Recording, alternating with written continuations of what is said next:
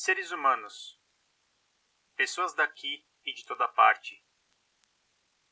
Vocês que são arrastados no grande movimento da desterritorialização, que reunidos e dispersos vivem capturados, esquartejados nesse imenso acontecimento do mundo que não cessa de voltar a si e de recriar-se.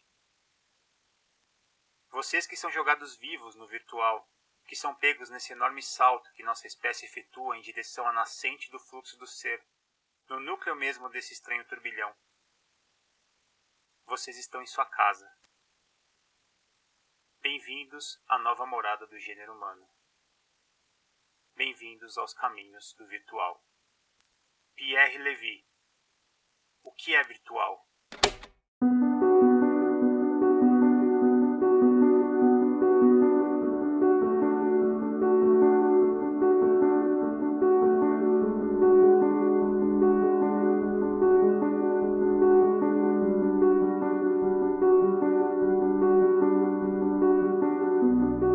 O virtual não se opõe ao real, mas sim ao atual. Contrariamente ao possível, estático e já constituído, o virtual é como complexo problemático, o nó de tendências ou de forças que acompanham uma situação, um acontecimento, um objeto ou uma entidade qualquer, e que chama um processo de resolução, a atualização. Esse complexo problemático pertence à entidade considerada e constitui inclusive uma de suas dimensões maiores, o problema da semente, por exemplo, é fazer brotar uma árvore.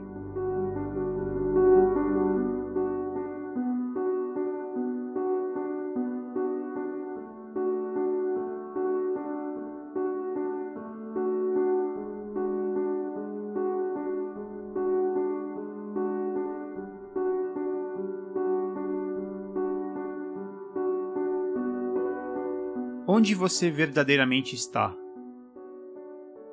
É aceitável pensar que suas ideias se multiplicam em diversos lugares enquanto seu corpo está preso em um único local?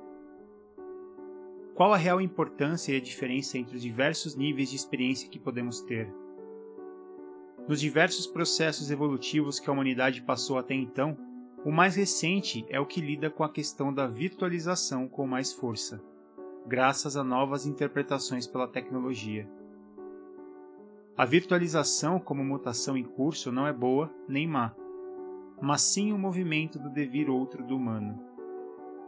É preciso aprender, pensar e compreender sua amplitude, e não apenas condená-la às cegas.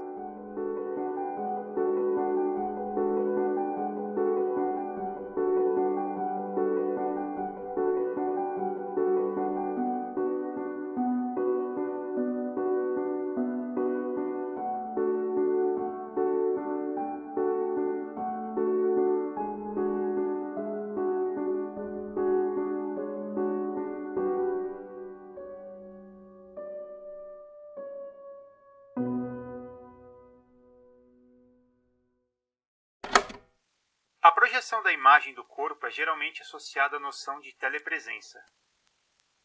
Mas a telepresença é sempre mais que a simples projeção da imagem. O telefone, por exemplo, já funciona como um dispositivo de telepresença, uma vez que não leva apenas uma imagem ou uma representação da voz, transporta a própria voz. O telefone separa a voz, ou corpo sonoro, do corpo tangível e a transmite à distância. Meu corpo tangível está aqui. Meu corpo sonoro, desdobrado, está aqui e lá.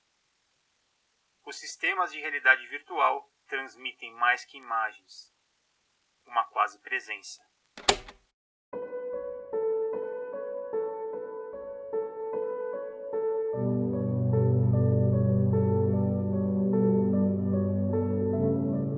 Lemos ou escutamos o texto? O que ocorre? Paradoxalmente, será que ler e escutar nos faz começar a negligenciar, desler ou desligar o texto? Ao mesmo tempo que o rasgamos pela leitura ou pela escuta, o amarrotamos, relacionando uma a outra as passagens que se correspondem? Ler um texto seria reencontrar os gestos têxteis que lhe deram seu nome? Um pensamento se atualiza num texto, e ao realizarmos uma atualização nesse texto, passamos à virtualização do hipertexto. Assim, criamos um campo textual disponível, móvel, reconfigurável, e o conectamos com outros corpos hipertextuais. Em quantos links você clicou hoje? Navegando pela internet com conexões infinitas entre textos, sons, vídeos e imagens, por quantos significados cada conceito deve ter passado na rede? Por quantas diferentes leituras e construções uma palavra e suas ligações diretas e indiretas já fizeram parte de diferentes perspectivas?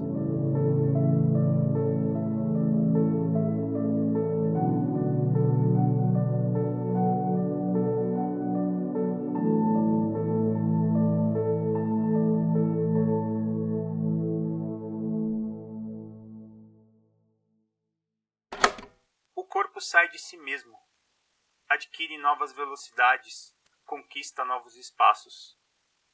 Verte-se no exterior e reverte a exterioridade técnica ou a alteridade biológica em subjetividade concreta. Ao se virtualizar, o corpo se multiplica.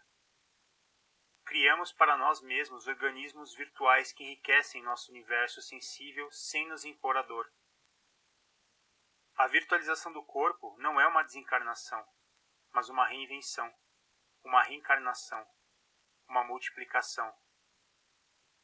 Contudo, o limite jamais está definitivamente traçado entre a heterogênese e a alienação, a atualização e a reificação mercantil, a virtualização e a amputação. Esse limite indeciso deve ser constantemente considerado avaliado com esforço renovado, tanto pelas pessoas no que diz respeito à sua vida pessoal, quanto pelas sociedades no âmbito das leis.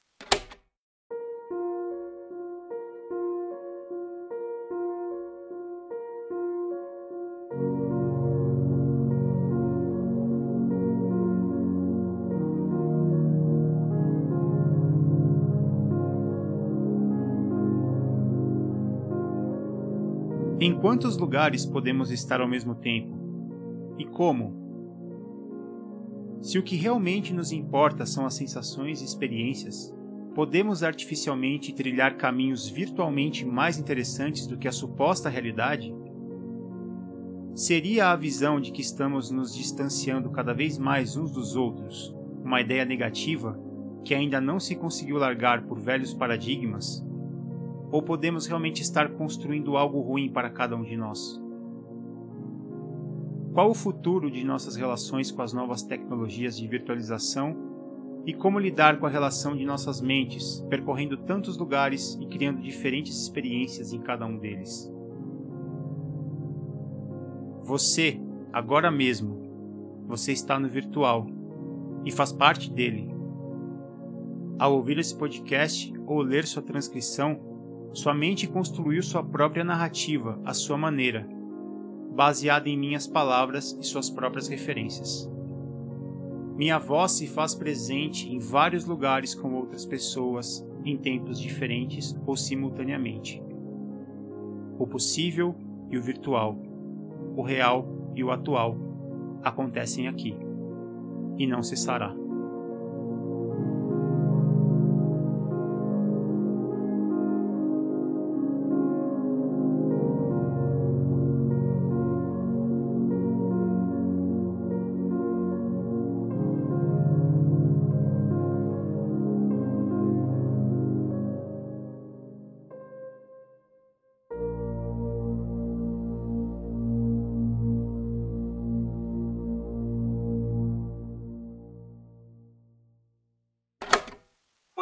Humano não tem o modo de ser de um parâmetro de uma coisa.